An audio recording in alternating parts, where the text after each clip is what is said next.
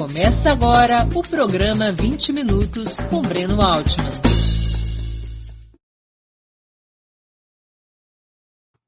Bom dia! Hoje é 17 de agosto de 2021. Está começando mais uma edição do programa 20 Minutos História. Nosso tema: qual a origem da crise no Afeganistão? O mundo está impactado nos últimos dias pelo retorno do Talibã ao poder no Afeganistão, colocando abaixo o governo de Ashraf Ghani, considerado um fantoche dos Estados Unidos que invadiram o país asiático em 2001. Ganha intensidade o debate se teria havido ou não uma derrota da Casa Branca, se a ascensão do Talibã é um fato positivo ou negativo no cenário mundial e na vida do Afeganistão, se o novo governo será um instrumento norte-americano ou um aliado da China, da Rússia e do Irã. Para analisarmos com rigor esses temas, é fundamental que investiguemos a história dessa nação asiática nos últimos 50 anos e percebamos como se formaram os atuais blocos que se chocam por seu comando. Esse será o assunto do 20 Minutos de História de hoje.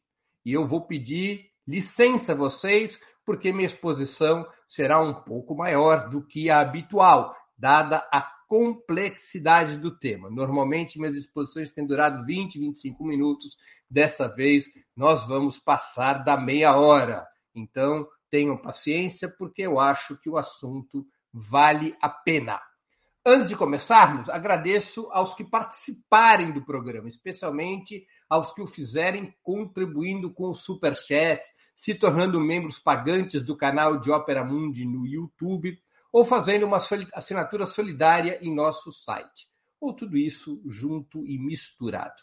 A imprensa independente precisa do teu apoio para se sustentar e se desenvolver. Também não se esqueça, por favor, de curtir e ativar o sininho no YouTube. Ações importantes para ampliarmos nossa audiência e nossa receita publicitária. No limite do nosso tempo e dos meus conhecimentos, perguntas de nossos espectadores e espectadoras serão respondidas ao final da exposição. Bora, bora, bora lá. Vamos começar então a nossa conversa.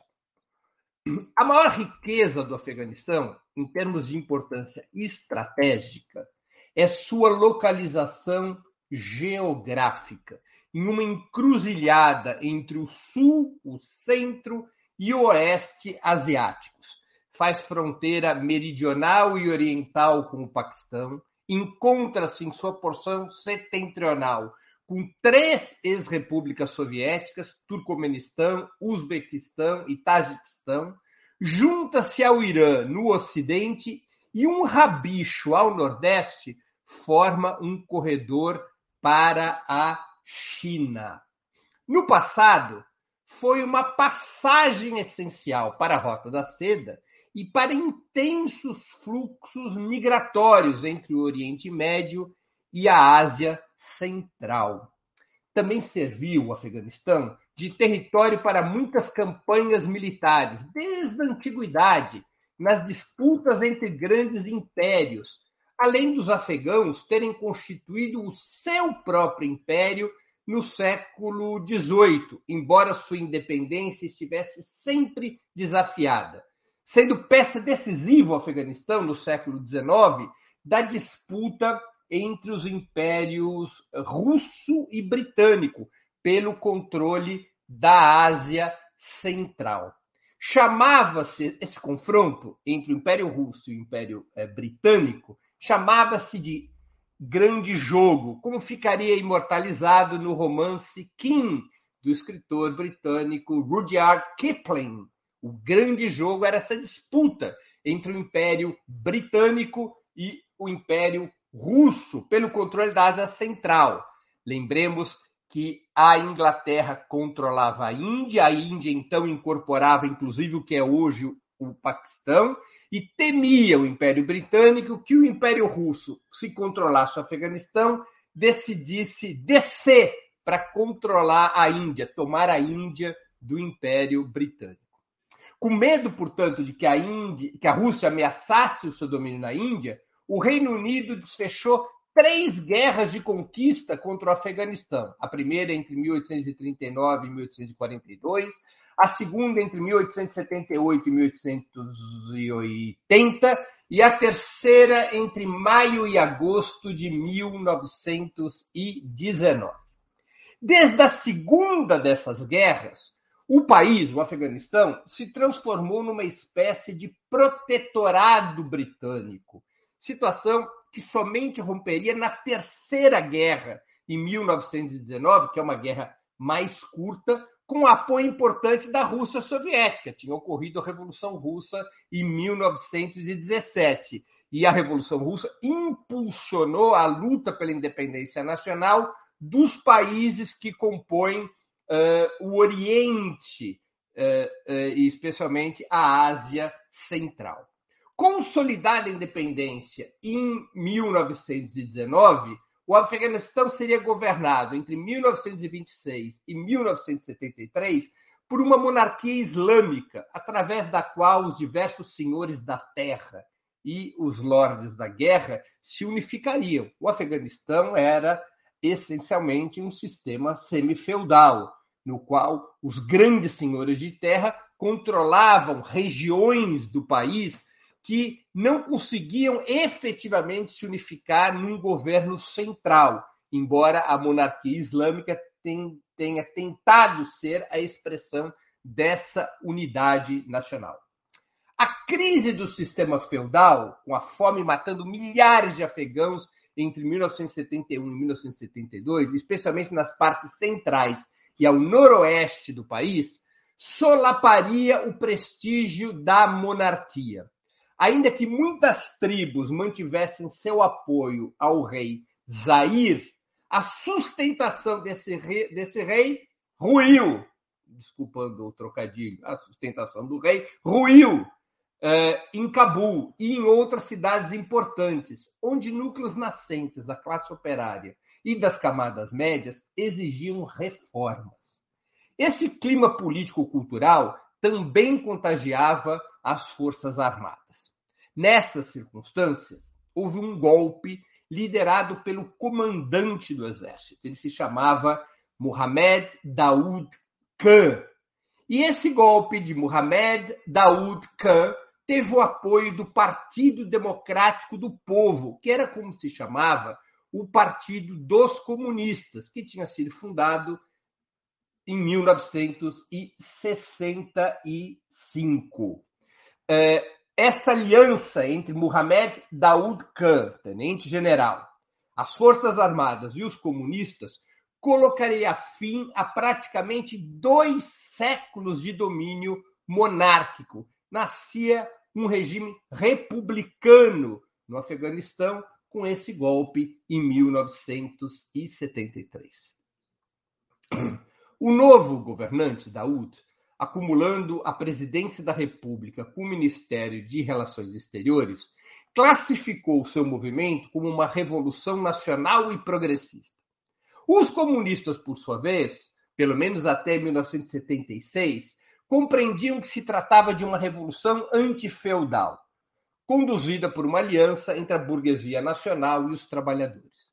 E esse movimento dentro do Afeganistão uh, de substituição da monarquia pela república teve forte apoio da União Soviética. Como eu já disse e mostramos no mapa, a União Soviética fazia uma ampla fronteira com o Afeganistão através das suas repúblicas orientais. Era do interesse da União Soviética que o Afeganistão fosse um país estável e que estivesse sob a influência de Moscou, naquele contexto de Guerra Fria entre o campo socialista e o campo capitalista. A União Soviética, no entanto, não considerava que fosse possível, naquele momento, construir um país socialista no Afeganistão.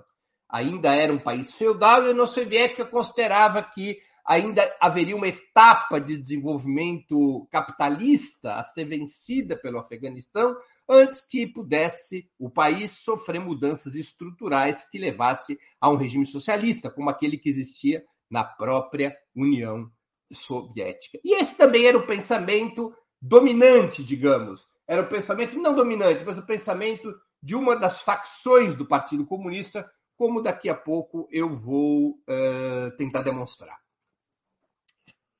Aos poucos, Daoud, o tenente-general, que havia sido ministro de vários governos monárquicos, o Daoud foi se afastando dos comunistas e da União Soviética, adotando uma política econômica liberal e reprimindo o movimento dos trabalhadores, ao mesmo tempo que combatia os movimentos islâmicos mais próximos do Paquistão. O Daoud foi rompendo a aliança da Revolução Nacional e Progressista, como ele próprio denominara. Foi rompendo o que o Partido Democrático do Povo, os comunistas, defendiam como eh, a aliança para realizar uma revolução antifeudal. O Daoud acabou fundando o seu próprio partido, que se chamava Partido Nacional Revolucionário, e se aproximou do Irã. O Irã era, então, governado pelo Shah Reza Pahlavi, extremamente próximo dos Estados Unidos e do Reino Unido. Com essa inflexão do Daoud para uma aliança com o Irã, com os Estados Unidos e com o Reino Unido, os comunistas passaram à oposição frontal contra o seu governo, aproveitando-se da influência conquistada no interior das Forças Armadas, principalmente por conta do auxílio militar soviético desde 1973. Os comunistas passaram a ter importância nas Forças Armadas. O Partido Democrático do Povo, no entanto, para enfrentar o Daoud, o Mohamed Daoud, ele teve, antes, que mais, antes de mais nada, ele teve que resolver sua profunda divisão interna entre duas frações. O Partido Democrático do Povo ele tinha duas frações. Uma fração chamava Kalk, em Dari, que é o persa falado no Afeganistão, isso quer dizer massas. Kalk quer dizer popular, massas. Então, é uma fração chamava Kalk. E a outra chamava Parshã. Parshã, também em persa afegão, quer dizer bandeira ou faixa. Essas eram as duas frações nas quais o Partido Democrático do Povo estava dividido desde 1967, apenas dois anos depois da sua fundação. A ala Kalk tinha mais influência rural, era conformada principalmente por militantes da etnia Pashtun, majoritária no país. Cerca de 52% dos afegãos são da, dessa etnia Pashtun. E liderara a formação do PDP em 1965. A ala Kalk foi a ala que lidera a formação do PDP em 1965.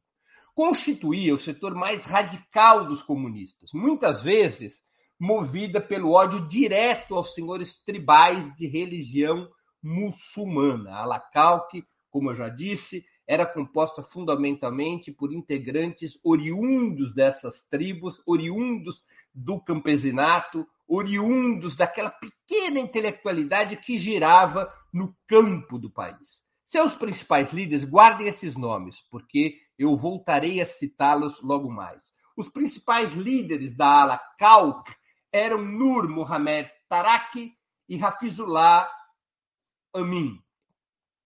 A ala Parshan era mais moderada, favorável a reformas progressivas que industrializassem o país, colocando o desenvolvimento capitalista como alternativa imediata aos restos de feudalismo que vigoravam no Afeganistão. A base dessa, dessa ala, da ala Parshan, era mais urbana, eh, entre as camadas médias, de origem das minorias étnicas, portanto, não era fundamentalmente ao contrário da ala Kalk, baseada na, no grupo étnico majoritário que era o Pashtun. Era uma tendência, uh, a Parchan, mais próxima a Daoud, o tenente-general, ao menos no início, muito mais próxima dele do que os seus rivais da ala Cal, uh, que pregavam, a ala Cal que pregava o estabelecimento imediato de uma república socialista. Era, portanto, crítica à aliança com Daoud. O principal líder da Parchan, dessa ala moderada, guardem também o nome, era Babrak Karmal, nascido em uma família rica e amiga do general Muhammad Daoud. Com o deslocamento do presidente Daoud para uma aliança com o campo capitalista, rompendo o movimento republicano de 1973, a ala Parchã, que é a ala moderada, sob pressão soviética, a ala Parchã se aproximou da tendência Kalk, reunificando o Partido Democrático do Povo, o Partido Comunista, em 1977, depois de uma cisão que durou 10 anos. Os soviéticos não estavam gostando nada que o Daoud se aproximasse dos Estados Unidos. Isso poderia significar a desestabilização em um país decisivo na geopolítica soviética na Ásia Central. Com o apoio de setores das Forças Armadas, das classes trabalhadoras assalariadas das principais cidades, especialmente em Cabul, e das camadas médias urbanas, o PDP, os comunistas, comandariam a chamada Revolução de Saur, em 28 de abril de 1978. Saur, em Dari, no persa falado no Afeganistão, é o segundo mês do calendário persa, um dos uh, no idioma Dari, um dos dois idiomas falados no Afeganistão. O outro idioma falado no Afeganistão é o pastó, ou pastó, é? depende aí da, da, da, da pronúncia. É? O Dari é o, o, idioma persa falado no Afeganistão uh, e Saur é o segundo mês do calendário persa que coincide com o nosso mês de abril. Portanto, a Revolução de Saur tem esse nome porque ela ocorreu em 28 de abril de 1978. Depois de 11 dias com gigantescas manifestações de protesto contra Daoud, provocada pelo assassinato de um dirigente comunista, as unidades militares leais à tendência Kalk aquela tendência mais radicalizada dos comunistas, invadiram o Palácio Arg, no centro de Cabul, em um feriado muçulmano, matando Daoud, um bom número de seus assessores e parte de seus uh, familiares. Um novo governo foi constituído, com Tarak como primeiro-ministro, Tarak da ala Kalk, Karmal como seu vice, Karmal era da ala Parchan, dos moderados, e a mim, também do, do, da Alakalk, como ministro de Relações Exteriores, compondo assim as duas tendências comunistas. Ambas tendências estavam no núcleo central de comando do governo. A República do Afeganistão, fundada por Daoud com apoio dos comunistas em 1973, chegava ao final, substituída pela República Democrática do Afeganistão em 1978. As primeiras medidas do governo Tarak, Tarak da ala Cal, que é a ala mais radicalizada, foram a decretação do caráter laico do Estado e de uma ampla reforma agrária contra aquelas propriedades feudais que demarcavam a distribuição da terra no Afeganistão além de outras medidas buscando igualdade de gênero e direitos para as mulheres, controle do capital financeiro proibindo a usura e estabelecimento de um sistema público de ensino. Apesar de apoiado nas principais cidades, especialmente em Cabul, as forças dominantes no campo, semifeudais e muçulmanas, se rebelaram de cara contra o novo governo descontentes com o combate explícito dos comunistas às posições religiosas, ao poder das instituições islâmicas e à implantação de um modelo agrário baseado na combinação entre coletivização e cooperativização. Os senhores feudais, os senhores da guerra, aqueles que mandavam no Afeganistão profundo, no interior do Afeganistão, não gostaram nem um pouco de ter um governo que dividisse suas terras, que obrigasse suas terras a serem entregues aos camponeses, que esses camponeses se organizassem ou fossem levados a se organizar em cooperativas, ou que surgissem fazendas estatais. Esse era o modelo agrário do Afeganistão sob o governo Taraki. Os senhores da guerra e os senhores feudais tampouco gostaram de ver o sistema público de ensino que o governo queria começar a montar substituir o controle da formação educacional que era exercido por instituições islâmicas, que por sua vez eram controladas pelos mesmos senhores feudais. Havia uma, um vínculo muito estreito entre o islamismo e esses senhores feudais na história do Afeganistão. Essa resistência contra o Partido Democrático do Povo, o PDP, rapidamente ganhou o formato de uma rebelião armada, com inúmeros grupos sendo criados para lutar contra o governo Taraki. A maioria desses grupos era de origem sunita, ramo do islamismo que aglutinava cerca de 85% de uma população que era e, e continua sendo quase toda muçulmana. Calcula-se que 99% da população do Afeganistão seja muçulmana. Essas organizações sunitas, que estavam em revolta contra o governo comunista de Tarak, acabaram por receber ajuda militar do Paquistão e da Arábia Saudita, que tampouco tinham prazer em assistir à consolidação de um governo comunista, especialmente o Paquistão, na sua fronteira a consolidação do Paquistão sob um governo comunista ameaçava ou poderia ameaçar governos conservadores como o do Paquistão. Mas além da ajuda militar do Paquistão e da Arábia Saudita, esses grupos sunitas rebelados contra o governo Tarak logo teriam apoio decisivo também dos Estados Unidos e do Reino Unido. No dia 3 de julho de 1979, o então presidente dos Estados Unidos, Jimmy Carter, assinou secretamente uma ordem executiva para reforçar as finanças e a capacidade militar dos grupos de oposição ao regime liderado pelo PDP, usando como base operacional o Paquistão e o serviço secreto do Paquistão. 3 de julho de 1979. Ao contrário da lenda de que os Estados Unidos só intervieram no Afeganistão depois que a União Soviética o tinha feito, foi o oposto.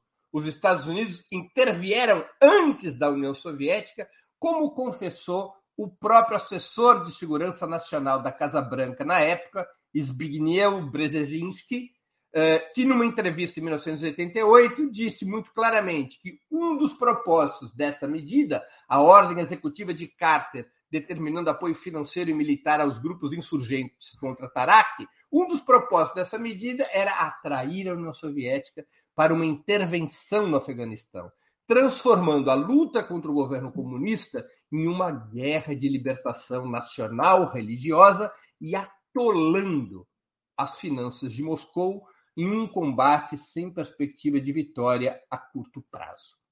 Era o início da famosa Operação Ciclone, chefiada pela CIA, que chegaria a treinar mais de 100 mil mujahidin até 1989. O que quer dizer mujahidin? É uma palavra árabe para combatentes, como eram chamados os insurgentes que se levantavam contra Tarak e seus camaradas do Partido Comunista. Os Mujahideen não era uma organização única, era, uma era um, um nome que se dava a uma miríade de grupos insurgentes, todos eles financiados ou treinados pelos Estados Unidos e que estavam quase sempre vinculados a esses senhores da guerra, a esses senhores feudais, à elite que efetivamente comanda o Afeganistão. Não é? É uma espécie de nome genérico para todos os grupos que participaram da insurgência, insurgência contra o governo comunista de Tarak. Além dos grupos internos, desses grupos Mujahidin internos, cerca de 35 mil muçulmanos de 43 outros países se somariam ao longo do tempo àquele conflito que se iniciava sob a batuta da Casa Branca. O mais famoso desses estrangeiros, vocês sabem quem é. Seria o bilionário saudita Osama Bin Laden, fundador da Al-Qaeda.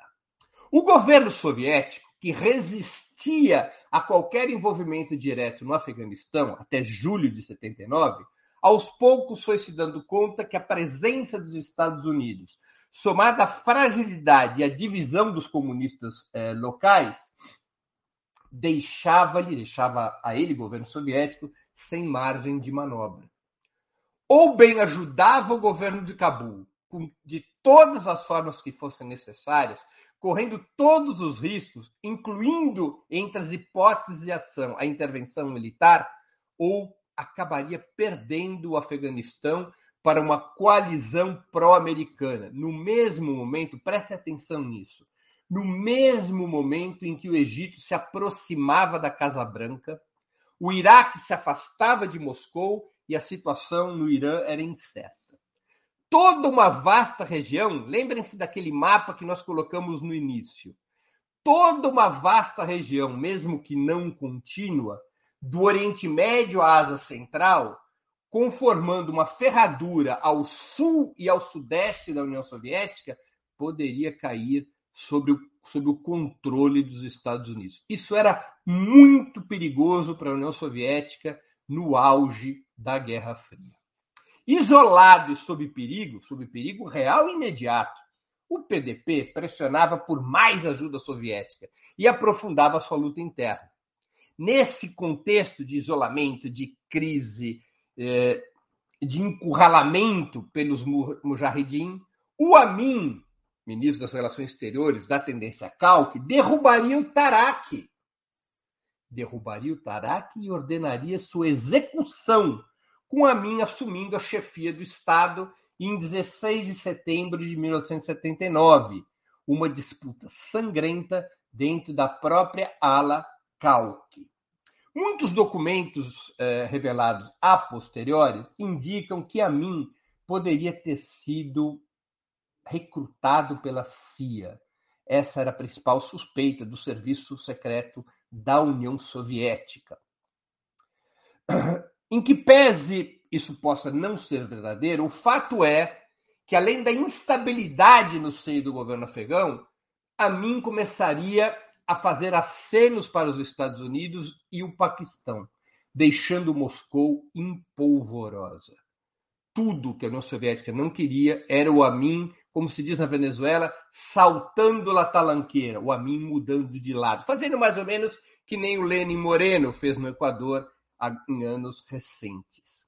Os comunistas soviéticos, então, que até então resistiam uh, à hipótese da intervenção no Afeganistão, os comunistas soviéticos, comandados por Leonid Brezhnev, Leonid Brezhnev era o secretário-geral do Partido Comunista naquele momento, os comunistas soviéticos decidem se aliar a Babrak Karmal, o representante da tendência Parshan no governo, em uma conspiração para derrubar e matar Amin. É a conhecida Operação Storm, fazendo do seu aliado principal Babrak Karmal, o novo presidente do Afeganistão. Esse episódio teria seu desenlace em 27 de dezembro de 1979. E a primeira medida de Karmal qual foi? Invocando o Tratado de Amizade entre o Afeganistão e a União Soviética, que tinha sido assinado um ano antes, em 1978, Karmal solicita a entrada formal do Exército Vermelho no país para enfrentar seus inimigos, que já contavam com ampla sustentação de outras nações, em especial com a sustentação norte-americana.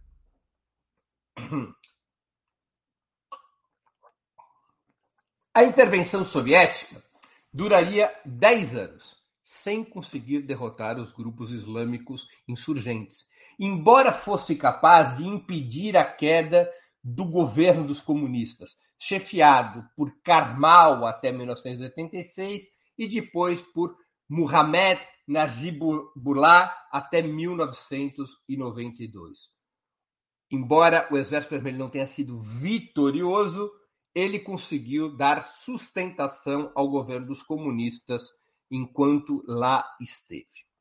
A crise soviética, em certa medida alimentada pelos custos da própria guerra no Afeganistão, ou seja, a guerra no Afeganistão onerou muito a situação econômica soviética, teve importância na crise da União Soviética. Essa crise levaria à retirada do Exército Vermelho em 1989, depois de 10 anos de intervenção, já sobre o, sob o governo de Mikhail Gorbachev.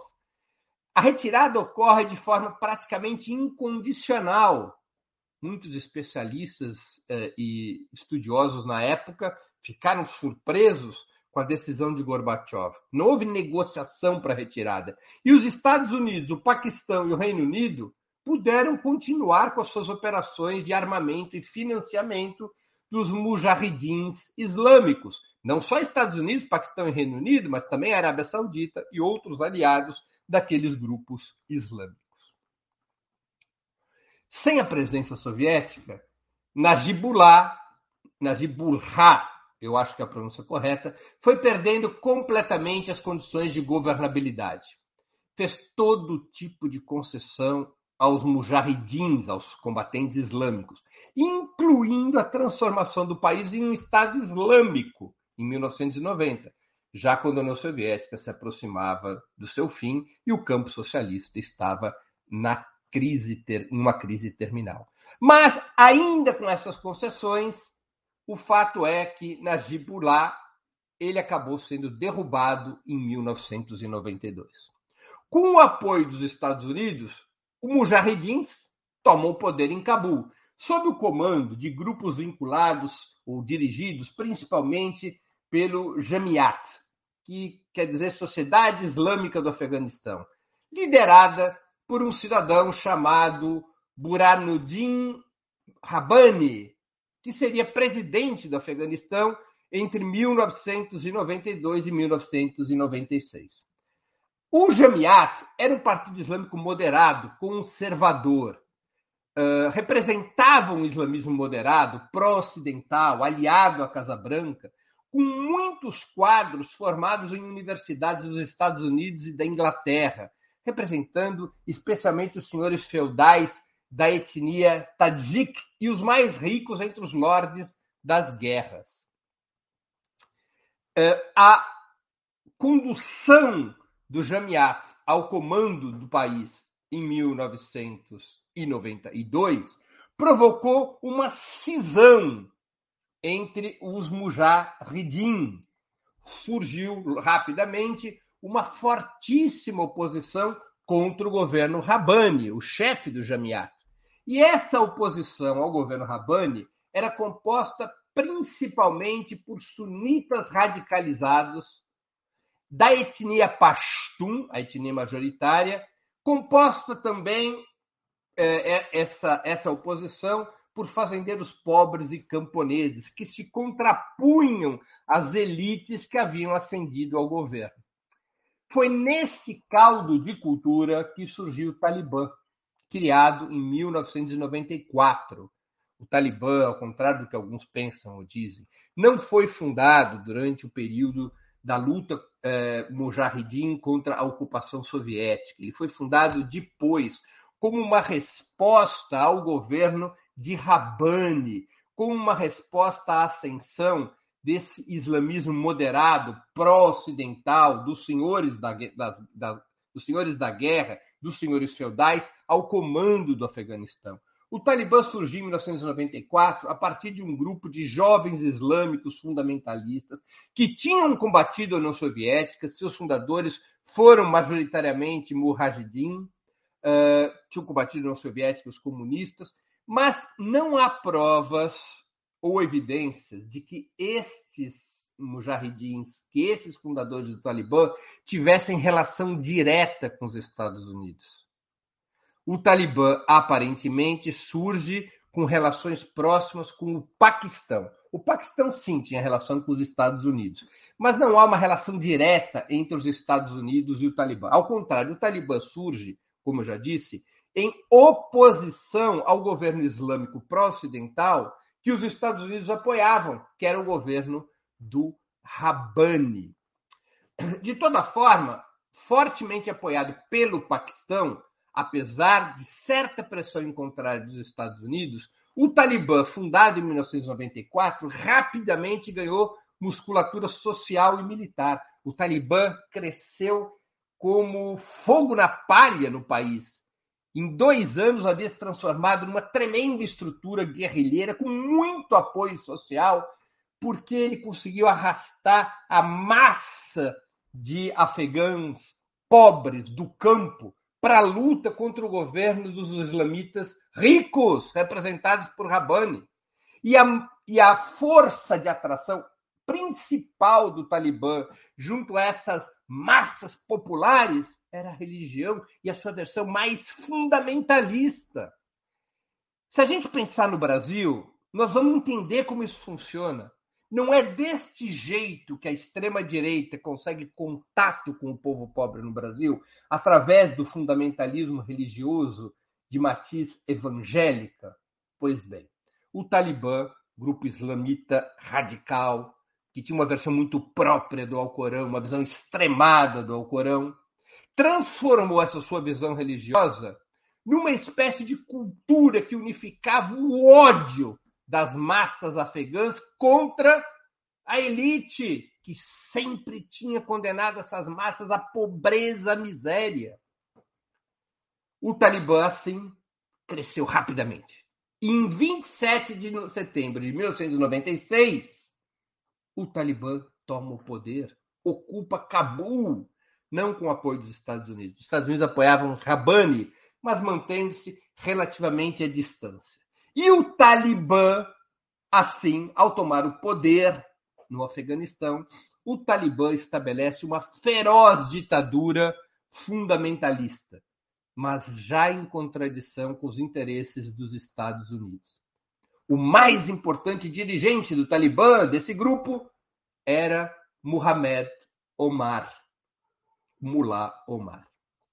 Além da brutalização das mulheres e da conversão do país em um emirado islâmico, governado pela Sharia, ou seja, a transformação da religião em instrumento jurídico definindo todos os aspectos da vida do país, e inteiramente submetido a essa versão eh, extremada do Alcorão, o Talibã ficou conhecido por atos de absurda crueldade, como o assassinato do ex-presidente comunista Najibullah, exilado na sede da ONU desde 1992. O que aconteceu com Najibullah em 96? Ele foi sequestrado, retirado da sede da ONU, foi castrado, arrastado em um jipe pelas ruas e finalmente assassinado a tiros.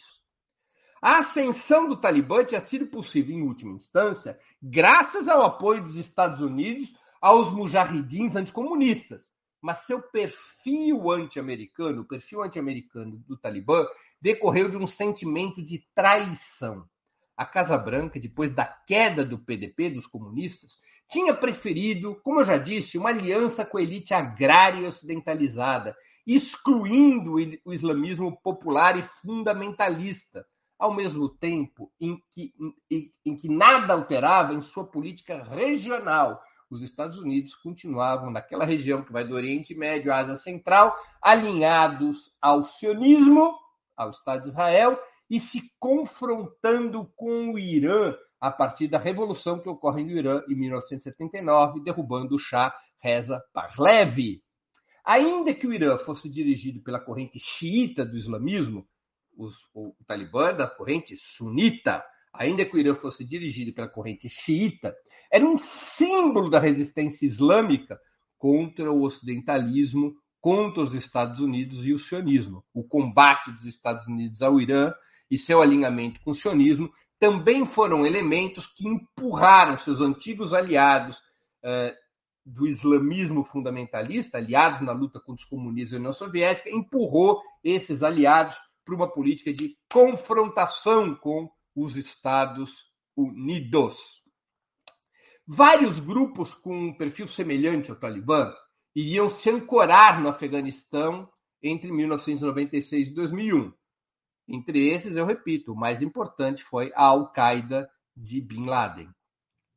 Os atentados contra o World Trade Center em 11, em 11 de setembro de 2001 seria episódio decisivo para a abertura de um novo ciclo. Os Estados Unidos, desde 1996, em conflito com o Talibã, decidem invadir o país e restituir o poder para, ser, para seus antigos aliados, conformados na Aliança do Norte. Essa Aliança do Norte foi formada em 1996 por Rabani, uh, Massoud e outros aliados dos Estados Unidos que haviam ocupado o governo entre 92 e 96 até serem derrubados pelo Talibã. Os Estados Unidos invadem o Afeganistão em 2001 a pretexto de perseguir Bin Laden, que estaria refugiado nesse país, e na verdade Bin Laden, como todos sabemos, acabou sendo executado, preso e executado no Paquistão.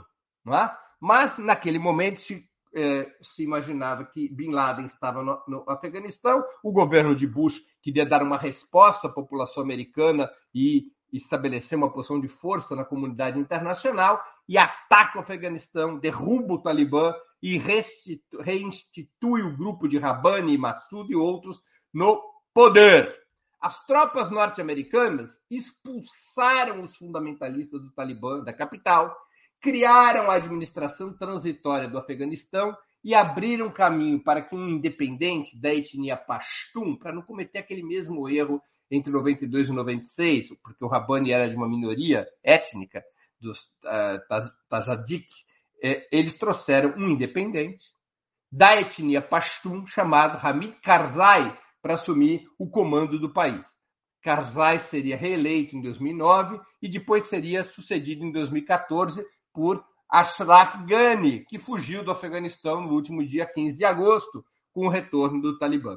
Na, ambos, Karzai e Ghani, eram homens da elite financeira, com fortes laços com corporações norte-americanas e sempre foram vistos pela imensa maioria do Afeganistão profundo como fantoches do imperialismo norte-americano, verdadeiro sustentáculo do regime nascido em 2001 a bordo dos tanques e aviões enviados por Washington. Durante os 20 anos de guerra neocolonial, entre 2001 e 2021, sem conseguir controlar o território ou dotar seus aliados de uma estrutura político-militar que o fizesse, a, a, a ocupação norte-americana provocou 180 mil mortes, 50 mil das quais de civis. Mais de 60 mil pessoas ficaram gravemente feridas e 11 milhões de refugiados deixaram suas casas e o país. Mais de 2.500 norte-americanos também faleceram, além de outros 1.100 aliados estrangeiros ao contrário de retirar o país, ao contrário de retirar o Afeganistão das sombras do período talibânico, como prometia a famosa guerra ao terror de Bush, o que se viu foi a proliferação de grupos terroristas alicerçados no fundamentalismo islâmico, atuando dentro do Afeganistão e reforçando seus pares além fronteiras, do mesmo modo que ocorreu com a ocupação da Líbia e do Iraque. Embora tenham um caráter reacionário, esses grupos terroristas islâmicos são uma resposta de setores dos povos que se veem frente à ocupação dos Estados Unidos, frente a uma agressão neocolonial. Apeado do poder, em 2001, o Talibã comandou por 20 anos objetivamente uma guerra popular de libertação nacional, anti-imperialista, com o apoio de amplas massas do povo afegão, até mesmo de setores que tinham sido oprimidos pelo regime dos mulás. Objetivamente foi isso que o Talibã fez. Essa constatação não faz do Talibã uma força progressista, mas seu caráter reacionário, o caráter reacionário do Talibã, não deve também, não deve, por outro lado, servir de argumento contrário à caracterização do que ocorreu depois de 2001. Repito, objetivamente houve uma guerra popular de libertação nacional vitoriosa há poucos dias.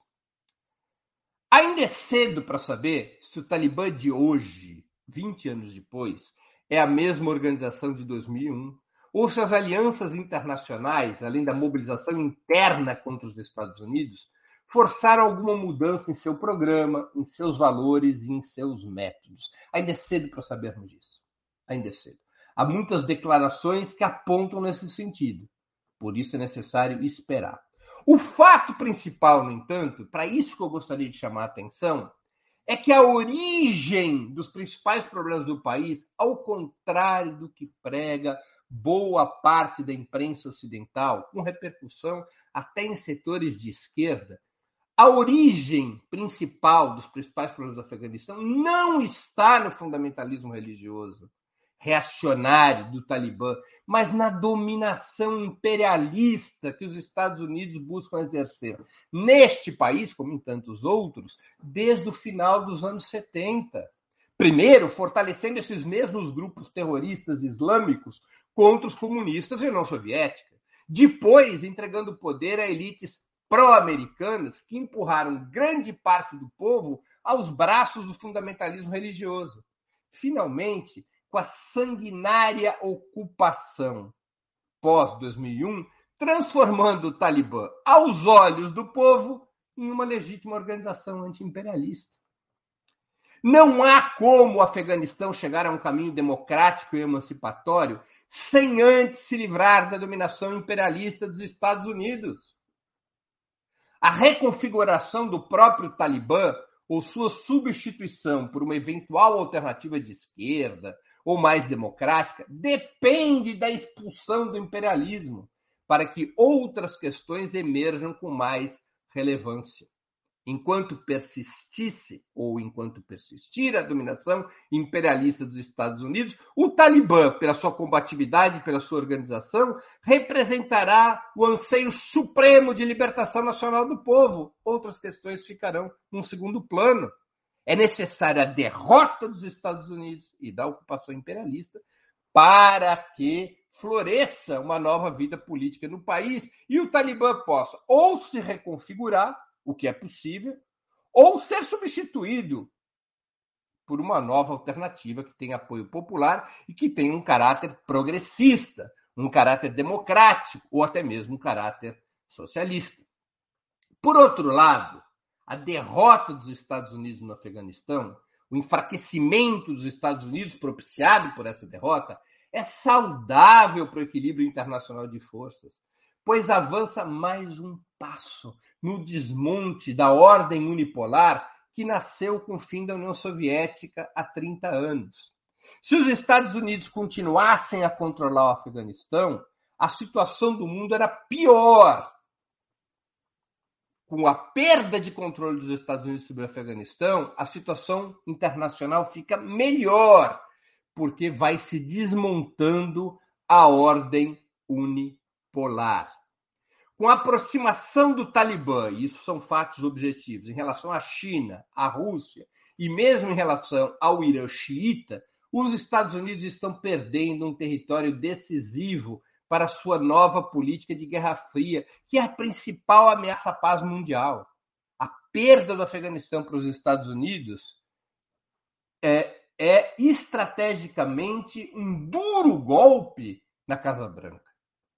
Os Estados Unidos não tinham mais como se manter nessa guerra.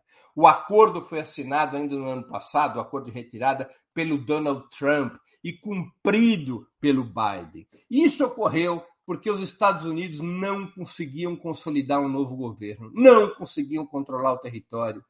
E já haviam gasto 2 trilhões de dólares nessa história. Os Estados Unidos ou dobravam a aposta, como fizeram no Vietnã nos anos 60, ou tinham que se retirar porque a ocupação havia fracassado o seu objetivo principal, que era consolidar um governo pró-americano que tivesse vida própria os Estados Unidos foram política e militarmente derrotados no Afeganistão e por isso se retiraram. Não há nenhum plano maquiavélico pelo qual o Talibã passa a representar os interesses norte-americanos. Isso não tem qualquer procedência. Primeiro que o Talibã nunca foi aliado dos Estados Unidos. Ele é, em certa medida, herdeiro dos mujahedins, esses sim, que receberam apoio dos Estados Unidos contra os União Soviética e os comunistas. Mas os talibãs já nasceram em contradição contra os Estados Unidos, pela situação própria do Afeganistão, como eu busquei explicar nessa exposição. O Talibã fez um giro eh, rumo a uma aliança com a China e a Rússia, que mantém suas embaixadas em Cabul nesse momento de tomada da capital e que estão estabelecendo relações com o Talibã, ao contrário do que aconteceu em 92, quando apenas três países reconheciam uh, o governo do Talibã, apenas os Emirados Árabes, a Arábia Saudita e o Paquistão. Agora não. China e Rússia estendem suas mãos para o Talibã. E, claro, vão condicionar o apoio a que o Talibã adote uma política razoável, tolerável, suportável. A China e a Rússia sabem que pagariam um custo muito elevado se o Talibã se repetisse uh, em relação ao seu governo de 96 e 2001. China e Rússia vão atuar como forças moderadoras do Talibã. E o Talibã, para tentar se consolidar no governo, pode se abrir a esta moderação, preservando um papel anti-imperialista e fazendo uma reconfiguração do seu programa e dos seus valores. Claro, não tenhamos dúvida, abre-se também um novo período de tensão e dor para os setores populares do Afeganistão, para as mulheres, em função da natureza do Talibã e da sua história.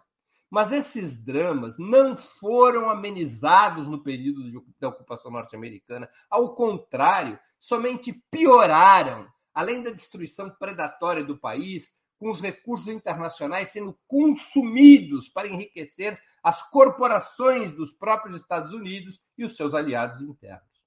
Somente a derrota do imperialismo, um fato positivo e central, poderá abrir espaço para enfrentar as chagas do fundamentalismo religioso, na medida em que esse deixe de ser confundido com a própria luta de libertação nacional. No fundo, a ocupação norte-americana alimentou o Talibã. O Talibã somente poderá ser desidratado se o imperialismo estiver derrotado. Não será um caminho fácil e sem dor. O povo afegão, eu acho, merece toda a solidariedade internacional que puder ter, inclusive contra possíveis delírios e crueldades dos novos governantes. Mas a derrota do imperialismo estadunidense no Afeganistão, de toda forma, é um capítulo positivo na situação internacional e na própria condição interna do Afeganistão, embora muitas nuvens ainda pairem sob o horizonte. Muito obrigado pela atenção. Eu peço desculpas pela longa exposição. Antes das perguntas, gostaria de anunciar o 20 minutos de amanhã, quarta-feira, dia 18 de agosto, às 11 horas.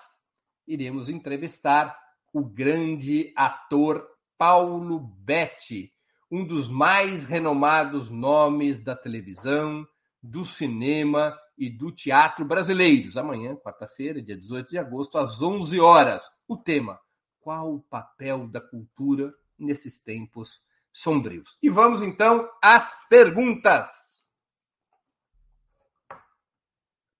Puxa vida, aqui temos bastante.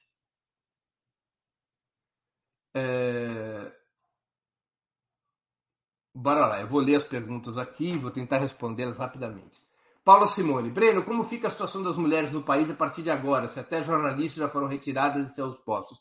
Há muita desinformação sobre o que está acontecendo. Paula, vamos esperar com calma, porque a máquina de propaganda dos Estados Unidos está operando a pleno vapor para tentar amenizar eh, a situação vergonhosa que os Estados Unidos estão atravessando. Então, essa história de jornalistas foram retiradas, vamos, vamos aguardar. Vamos aguardar, não, não vamos ter, tomar, é, não ter opiniões precipitadas. O que nós assistimos de fato, é, por exemplo, foi o vídeo da tentativa de fuga em Cabul, que é normal, os aliados americanos estão fugindo. É? Aquela parte da elite que apoiava o governo Ghani está fugindo é, desesperadamente. Os americanos não prepararam um plano de fuga para os seus aliados, como nunca o fazem nessas situações de desastre. Então, evidente que tem tensões, que tem problemas, mas não vamos nos precipitar, vamos aguardar mais uns dias até termos informações sólidas sobre o que passa no Afeganistão. É necessário, nessas horas, prudência, porque as informações que circulam, circulam a partir das agências de notícia financiadas ou de propriedades americanas ou demais potências capitalistas ocidentais. Vamos acompanhar a imprensa russa, vamos acompanhar a imprensa chinesa, vamos acompanhar no Opera Mundi, antes de chegarmos a conclusões que podem ser verdadeiras ou podem ser precipitadas. Que o Talibã não é flor que se cheire, nenhuma dúvida. mas vamos ser cautelosos com as informações. Marta Heloísa Melgaço, que é membro do canal. Seria possível apresentar um 20 minutos sobre a trajetória do Irã no mundo contemporâneo? Dica anotada, Marta. Obrigado. Nara Lima. Qual o significado da saída dos Estados Unidos imposta pelo Talibã no Afeganistão para o Brasil? Terá repercussões sobre as eleições executivas brasileiras do ano que vem? Eu não consigo ver relação entre uma coisa e outra, Nara. Não consigo ver relações. Não pode estar fugindo da minha percepção. É uma pergunta interessante. Eu vou pensar a esse respeito, mas eu não consigo ver relação. É, Débora Bertol, também é membro do canal. Acompanharemos mais uma crise humanitária? O Talibã é capaz de governar sem violar os direitos humanos? É a pergunta do milhão, Débora. Certamente será a pressão da China e da Rússia sobre o Talibã, e mesmo do Irã. Porque tudo que esses países não querem é um um Afeganistão, um Afeganistão desestabilizado, com mais uma guerra civil, com mais ondas de refugiados vagando pelas fronteiras da, vagando pelas fronteiras da Ásia Central, com a possibilidade de se alegar a necessidade de intervenção humanitária, com a possibilidade dos Estados Unidos eventualmente retornarem ao Afeganistão é, numa eventual missão das Nações Unidas. Tudo que China, Rússia e Irã não querem é isso. Portanto, Vamos aguardar. A situação econômica do Afeganistão é difícil. O Afeganistão é um país muito pobre. O Afeganistão tem como sua principal riqueza sua geografia, como eu busquei mostrar na exposição. O Afeganistão, claro, ele pode ganhar algum recurso, a sua atividade principal é agrícola, ele pode conseguir ganhar algum recurso servindo de passagem eh, para gasodutos, para, retomando um papel semelhante ao que teve na época da Rota da Seda. É um país que precisa da ajuda da China e da Rússia para se reerguer. Enfim, é uma situação delicada. E o Talibã tem uma história muito ruim, não é? O Talibã tem uma história muito perigosa. Nós temos que estar os olhos atentos e prestando solidariedade denunciando eventuais crimes do Talibã. O que não tira o caráter positivo da derrota do imperialismo norte-americano uh, nesse momento. Mas o, o, o, o Talibã tem que ser vigiado, tem que ser controlado. E, e, se necessário, tem que ser a oposição aberta contra o Talibã dentro do país e mesmo na solidariedade internacional. Cecília MB, que também é nova membro do canal. Breno, a democracia e a implantação da ordem é aparência, mas a essência é domínio econômico, político e estratégico da região. Sendo assim, o que está em disputa hoje na Ásia Central? Fundamentalmente, o papel geográfico do Afeganistão. Os Estados Unidos não estão no Afeganistão por riquezas duradouras, tipo petróleo que o Afeganistão não possui. O Afeganistão tem lá algumas riquezas minerais, é, mas nada que valesse uma mobilização tão extraordinária como aquela que fez os, fizeram os Estados Unidos desde 2001, ou mesmo antes. A questão central o papel geográfico do Afeganistão. É aquele mapa que eu mostrei no início da exposição. É o papel, o controle do Afeganistão é o controle de uma região decisiva nesse ambiente de confrontação entre os Estados Unidos de um lado, a China e a Rússia do outro. Decisivo, né? pelo seu papel geográfico. Né? E, claro, pela incidência no mundo islâmico, assim, há outros fatores, mas o papel geográfico é a questão principal, é isso que tem em jogo. É isso que tem em jogo. Os Estados Unidos, ao se retirarem, por absoluta falta de condições militares e políticas de permanecerem no país, eles fazem uma aposta de que vão entregar batata quente para outros, ou seja, que essa instabilidade do Afeganistão ela vai continuar e ao invés de cobrar uma conta dos Estados Unidos, vai cobrar uma conta da, da China e da Rússia e do Irã. Essa é a aposta dos americanos. Que o Afeganistão é uma situação sem solução, né? E que agora o custo dessa solução, de tentar uma solução, cai nos ombros da China e da Rússia.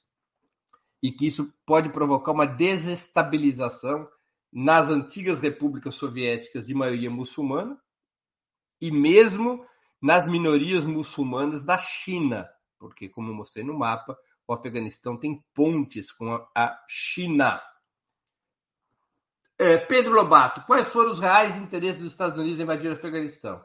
Eu já expus, não é? Ou seja, é, fundamentalmente o papel geográfico do Afeganistão. Jorge Serafim, com todas as críticas que ele fez ao Talibã, resistência por 20 anos, a vitória do Talibã contra o Império, pode ser vista como uma inspiração à luta dos explorados e oprimidos do mundo contra a opressão? De certa forma, não é, Serafim? como o Talibã não é flor do meu jardim, eu não tenho esse entusiasmo todo. É muito diferente do que quando houve a vitória do Vietnã sobre o imperialismo norte-americano. Aí era uma outra situação, não é? era uma alternativa revolucionária contra o imperialismo norte-americano. Não é o caso agora. O Talibã é uma coisa esquisita, complicada. De toda maneira, a vitória do Talibã numa guerra nacional, numa guerra popular de libertação nacional, é, contra o mais poderoso exército da Terra, revela que os Estados Unidos não são invencíveis, que eles podem ser batidos. É a lição que já se havia aprendido no Vietnã e ela é novamente confirmada. Os Estados Unidos não são invencíveis. Isso é uma grande esperança para o mundo. Isso é um grande, aí sim, um grande uh, provoca ânimo nas forças que resistem ao imperialismo. Eles não são invencíveis. Isso é muito importante sabermos disso. Então, nesse sentido, eu acho que é uma fonte de inspiração. Não pelo Talibã, mas pelo fato de que os Estados Unidos, mais uma vez, mostram que podem ser batidos, que Golias pode ser derrotado por Davi. É... Jeff BVC, acha que o Talibã é popular? Olha, nenhuma força política chega ao poder a partir de uma guerra de guerrilhas de 20 anos sem ter base popular ainda mais tendo conseguido construir um exército que se calcula de 300 mil combatentes guerrilheiros num país que tem lá seus 32, 33 milhões de habitantes. É evidente que o Talibã tem apoio popular. Uh, pelo menos na etnia majoritária, nos Pashtun, eh, nos setores do islamismo mais conservador, mais radical, certamente. O Talibã não veio de Marte. E ele expressa um sentimento médio, como já expressou no passado. É bem complexa a situação. Pedro Lobato, Breno, além indústria armamentista das empresas, quem mais lucrou com essa guerra? Teve algum saldo positivo para os Estados Unidos? Para as empresas americanas, certamente, porque boa parte do dinheiro é, colocado no Afeganistão acabou revertendo em contratos das empresas americanas que participaram da construção de estradas, da construção de novas sedes governamentais, da, da reurbanização de cidades afetadas é, é, pela guerra e assim por diante. Foi um bom negócio para as grandes empresas capitalistas, eu não tenho nenhuma dúvida disso, além de ser um bom negócio, claro, para o complexo bélico-industrial dos Estados Unidos, que vendeu bastante armas. É, a Cecília MB pergunta novamente: Breno, o Ocidente invade e domina com justificativas civilizatórias, mas a reação defesa da dominação é sempre tratada pela imprensa internacional como revolta de um povo sem cultura e saber. Como mudar? Fazendo o que a gente está fazendo aqui, né? Debatendo, apresentando outras visões, outras informações e tentando fazer isso numa escala maior, para mais gente. Eu não vejo outra maneira, viu, Cecília? Boa pergunta tua. Denise Coelho Singer, cantante. Olá, Breno, obrigada pela aula. Qual a posição de Israel nessa situação? Israel tem ficado quieto. Normalmente nessas horas Israel fica quieto, mas certamente Israel acompanha a posição dos Estados Unidos. Né? Israel, o Afeganistão não faz parte da geografia política de Israel. Agora, Israel é, deve estar, eu não vi nenhum pronunciamento público, mas Israel deve considerar a vitória do Talibã um reforço do Irã. E isso para Israel não é bom. Né? Não é bom. Mas Israel tem agido publicamente com moderação em termos de se pronunciar a esse respeito. Eu vou buscar aí atrás, porque a pergunta é boa. Uh, Alexandre Gasparotti. Breno, você pode recomendar alguma leitura sobre esse tema? Eu não me preparei para é, sugerir leituras, Alexandre, mas eu vou tentar desenvolver isso é, e apresentar de alguma maneira para que vocês tenham acesso. Cecília MB, que contribui com o Superchat. Pessoal, é importante contribuir com o Superchat, viu? porque todo esse trabalho do Opera Mundi custa recursos. A gente precisa de ajuda dos nossos leitores. Precisamos de assinatura solidária, precisamos de superchat, de super sticker. Né? O pessoal vem aqui e precisa pagar o dízimo. Cecília MB, que sempre contribui, eu quero agradecer com ela. Breno, as ilusões da esquerda sobre o Afeganistão é apenas porque é sensível às causas e dores humanas ou é desconhecimento histórico das lutas sociais? É um pouco de tudo, né? É normal, as pessoas sabem o que, que o, o, o Talibã fez no, no verão passado. Uh, há muita desinformação sobre o Afeganistão, há muita pressão da mídia ocidental, não apenas da imprensa, mas também da indústria do entretenimento, de vilanização do Afeganistão, de eh, explicar a situação do Afeganistão sempre a partir de um olhar eh, imperialista, de um olhar ocidental. Então as pessoas reagem eh, pelo, que é mais, pelo caminho que lhe é mais próximo, que é sempre o caminho da empatia para a maior parte das pessoas. As pessoas reagem com emoção. E para a gente poder analisar a geopolítica, a emoção não tem utilidade. A gente tem que pegar a emoção, guardar numa gavetinha e analisar friamente a situação, ir atrás das informações. A gente precisa ter estômago forte, porque muitas vezes aquilo que parece ser muito violento e o é, aquilo que pode ser muito arbitrário e o é, não é? é, não, não dá conta do conjunto da situação. Então as pessoas reagem por isso, pela emoção, né? pela emoção. É normal. A função de um programa como esse, de vários outros que estão sendo feitos, é substituir a emoção pela informação, para que a gente possa ter uma análise concreta da situação concreta. Gleberton dos Santos, que também contribuiu com o Superchat. Queria te agradecer, Gleberton. Breno, tem como falar do tráfico de ópio pela sua ocupação do exército afegão e como serviu para enriquecer as antigas forças políticas e os jovens? É, boa, boa, lembrança, não é? Seja, o tráfico do ópio, é, o, o, o, afegão produz alguma coisa como 80% da papoula do mundo, que é a fonte do ópio, né? Ah, então, o, o Afeganistão tem um papel importante no tráfico do ópio, historicamente, um papel importante no tráfico do ópio. Isso ajuda a enriquecer os senhores da guerra, ajuda a enriquecer, ajudou a enriquecer os mujahedins, ajudou o Talibã a ter recursos, uh, enfim, ela tem um papel importante na economia do Afegão, na, na, na economia do Afeganistão. Né? Tem um papel importante, tem um papel importante. De alguma maneira, o ópio está para o Afeganistão como a cocaína está para a Colômbia. Tá? É, mais do que um delito, é uma fonte econômica relevante. Não resta dúvida disso. E é, ela é desestruturante do desenvolvimento econômico do país. Né? Então, é um assunto que terá que ser tratado por quem quiser colocar o Afeganistão num caminho de desenvolvimento sustentável. Júlio Menezes, como fica Biden perante a opinião pública? E a Kamala? Assume? Não sei o que a Kamala assumiria, perguntou Júlio Menezes. O Biden fica desgastado, né? Ninguém, todo presidente que engasopa uma derrota, que entuba uma derrota, ele perde força, né? O Biden está perdendo força com essa retirada e essas cenas dos aviões e e com o retorno do Talibã, então, os americanos. Agora, claro, a responsabilidade não é dele, Biden, é, nem pelo envio das tropas, foi no governo republicano do George W. Bush, é, nem é a responsabilidade dele a longa permanência, embora os governos é, de seu partido, os governos de Barack Obama, tenham mantido os Estados Unidos no, no Afeganistão. Né? Então, eu acho que é um desgaste, mas eu acho que é um desgaste uh, que não, não terá o mesmo peso que teve outras situações semelhantes. Uh, Arthur Lins, os Estados Unidos perderam, mas tal recuo à, à guerra ao terror não seria algo ruim para a América Latina, já que os Estados Unidos querem conter a influência chinesa? Desse ponto de vista, algo positivo nessa derrota? Puxa, Arthur, eu não entendi a pergunta. Eu acho que, do ponto de vista da, da situação internacional, a derrota dos Estados Unidos é positiva, porque reduz eh, sua influência. Ao reduzir sua influência, enfraquece a ordem unipolar que nasceu com o fim da União Soviética em 1991. Não é?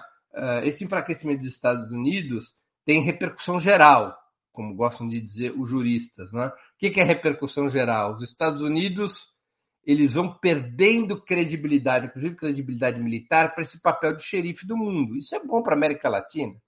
Né? Isso é bom para a América Latina. Quanto mais fracos os Estados Unidos, melhor para a América Latina. Isso aqui é uma espécie de equação simples, mas muito útil para compreendermos o papel dos Estados Unidos na nossa sub-região.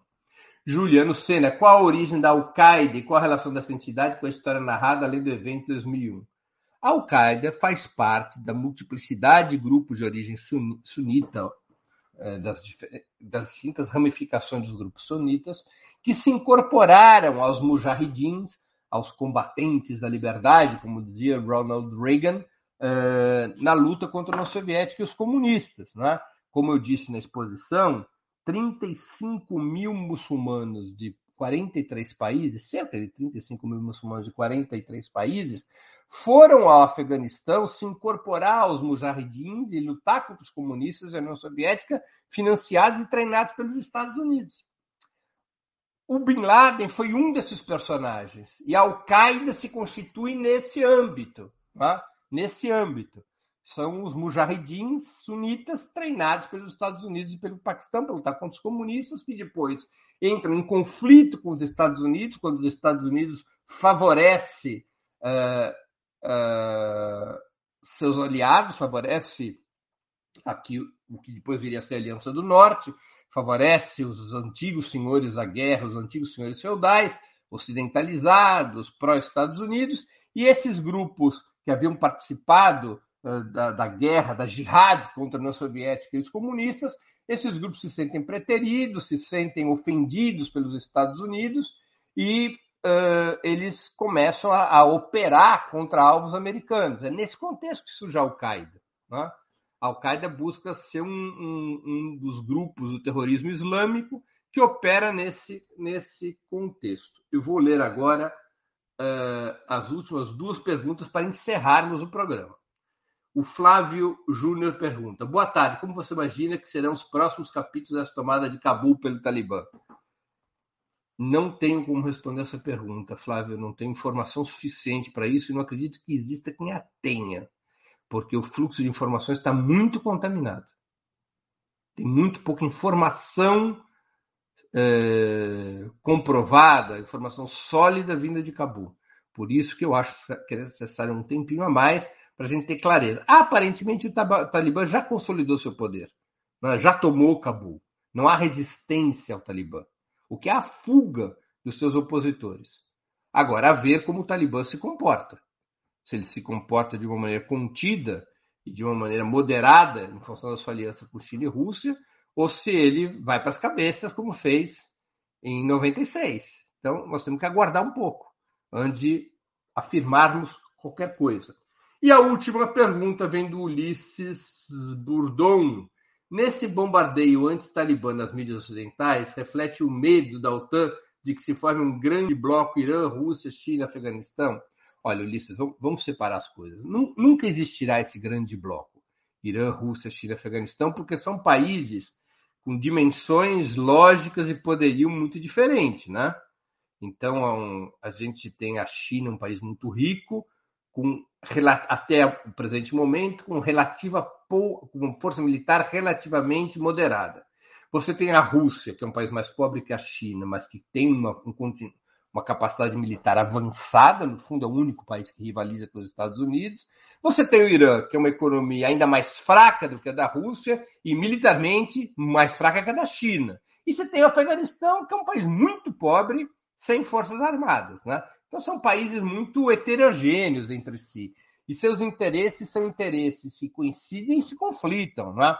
Por exemplo, como é que vai ser a relação do Afeganistão sunita com o Irã xiita? Não é simples do ponto de vista da lógica de grupos religiosos. É?